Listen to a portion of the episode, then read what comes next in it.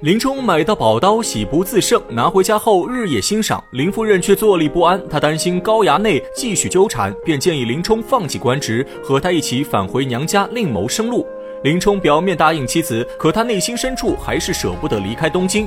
还妄想着有朝一日能升官报国，看着手中宝刀，林冲更加悲伤。这口宝刀能遇到自己这个明主，可他自己却难遇伯乐，空有一身武艺，满腔热血，只能当一个小小教头，受恶人欺负。想到此处，林冲豪情迸发，拿起宝刀在院中肆意挥舞。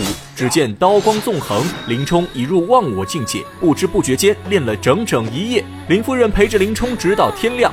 或如羿射，九日落。皎若群帝参龙翔，来如雷霆收震怒，发如江海林清光。林夫人和林冲结婚多年，二人早就心意相通。林夫人知道林冲心思，于是决定继续留在东京。林冲深受感动，直接将林夫人拥入怀中。二人正在卿卿我我，陆谦带着几名随从进入府中，仇人相见，分外眼红。林冲拿起宝刀就要斩杀陆谦，谁知陆谦却扑通一声跪倒在地，表示自己是被高衙内胁迫，才不得已陷害林冲。如今他良心发现，把高衙内做的丑事告诉高俅，为林冲伸冤。高俅听后大怒，让林冲拿着宝刀去太尉府，借着比刀之名，高俅要严惩高衙内，还林冲一个公道。为了让林冲彻底相信，陆谦还拿出一纸证书，上面写着：如果自己被林冲杀死，纯属自愿。陆谦说完，便跪在原地闭目等死。林冲心地善良、优柔寡断。他虽然痛恨陆谦卖友求荣，但也被陆谦一席话打动，决定饶过陆谦，带着宝刀赶往太尉府。两个侍卫引着林冲一路前行，走到太尉府的一处后堂，梁侍卫让林冲在屋外等候。他们进去通报高俅。林冲在外面苦苦等候半天，正在焦急之时，听到屋内有人呼喊，让林冲进来说话。林冲不知是计，抱刀进入屋中，却不见一个人影。林冲四处打量一番，正看到屋中挂着一幅白虎画像，上面还有一张牌匾，写着四个大字“白虎节堂”。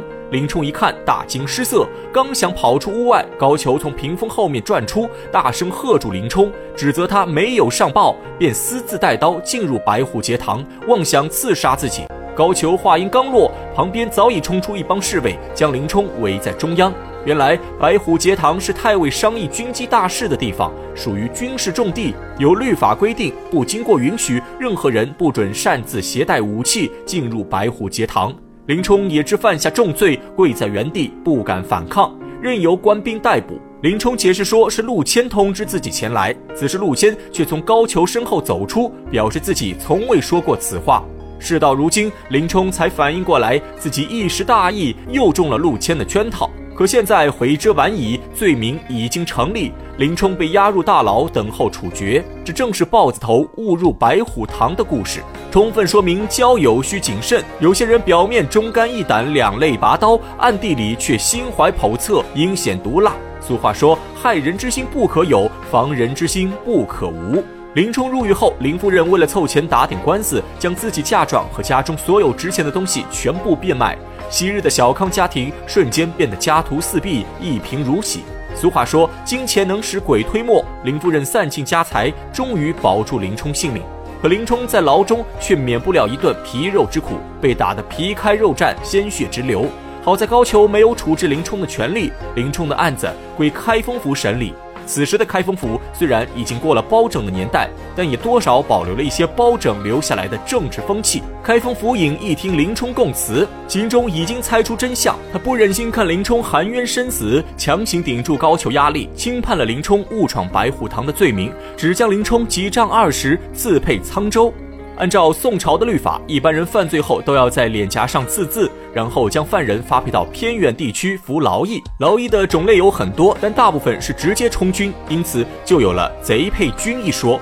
此类人在军中的地位很低，《水浒传》中有很多人都受过刺配之苦，林冲正是头一个。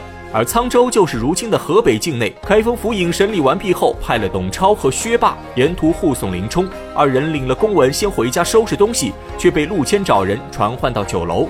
陆谦直接拿出十两金子贿赂二人，让他们在押送路上偷偷杀掉林冲。董超、薛霸见钱眼开，又不敢得罪高俅，当场收下金子，答应杀害林冲。此时的林冲还茫然不知，他以为自己只要认输服软，高俅等人就不会再加害自己。他却不知人心之毒远胜蛇蝎。林冲带着枷锁走出开封府，林冲岳父张教头和四方接灵都来送别林冲。林冲想起林夫人心如刀割，他现在已是戴罪之身，担心会连累林夫人，于是提出一个想法，让围观众人作证，他要休掉林夫人。张教头也是一个明理之人，他清楚林冲是受到奸人陷害，劝说林冲先到沧州避难。至于休妻一事，张教头不肯答应。他告诉林冲，等林冲走后，自己会将林夫人和景儿接回家中照顾，就算拼了老命，也不让高俅诡计得逞。说到动情处，张教头已是泪如雨下，围观众人也纷纷上前劝解。诉说林夫人的温柔贤惠，可越是这样，林冲心中越难以释怀。他不忍心拖累这么好的女人，坚持要写下休书，还林夫人自由之身。张教头眼看林冲心意已决，答应让他写下休书，但也当场立下誓言，绝不会把女儿嫁给他人。林冲带着枷锁不便写字，便找人代笔写下一纸休书，书中字字饱含深情，虽是一纸休书，却胜过万张情书。休书写完，众人皆是泪流满面，为林冲的遭遇心酸不已。林冲强行忍住悲伤，按下手印。至此，他与林夫人再无名分，一对神仙眷侣，最终变成苦命鸳鸯。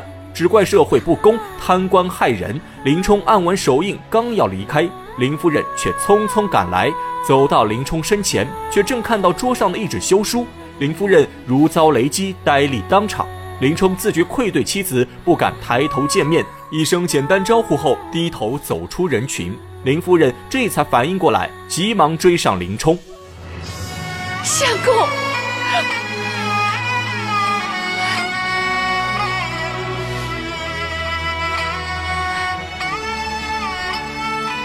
相公，你走一天，我等你一天；你走一年。我等你一年，你走一辈子，我就等你一辈子。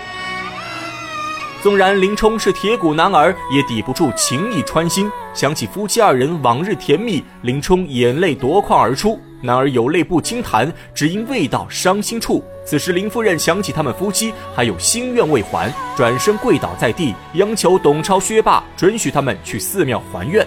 周围众人也纷纷跪地求情，董超无奈，只能押着林冲先赶往大相国寺。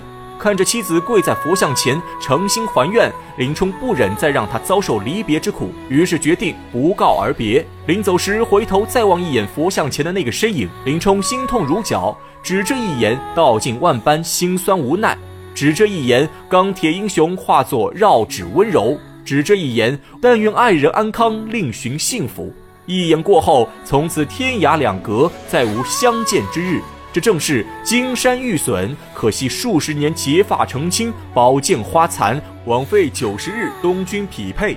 天不老，情难绝，心似双丝网，终有千千结。